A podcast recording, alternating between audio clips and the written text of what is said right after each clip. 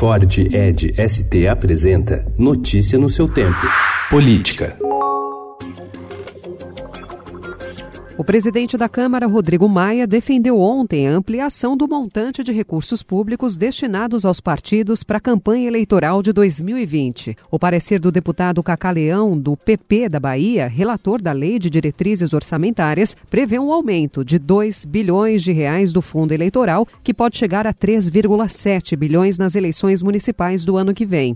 Entidades que atuam pela transparência das contas públicas e dos partidos e movimentos de renovação política, porém, condenaram a proposta de aumento do dinheiro público nas campanhas.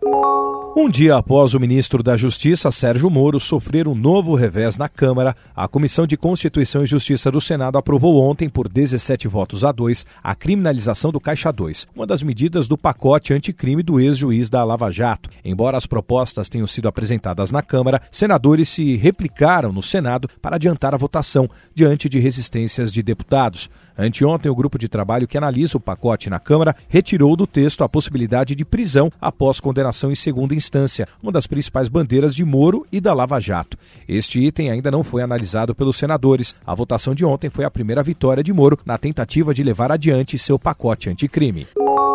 Uma proposta que acaba com o voto secreto nas eleições para a presidência da Câmara e do Senado avançou ontem. Senadores da Comissão de Constituição e Justiça aprovaram uma proposta de emenda à Constituição que obriga parlamentares a divulgarem em quem votaram. A medida também é válida para assembleias legislativas e câmaras municipais.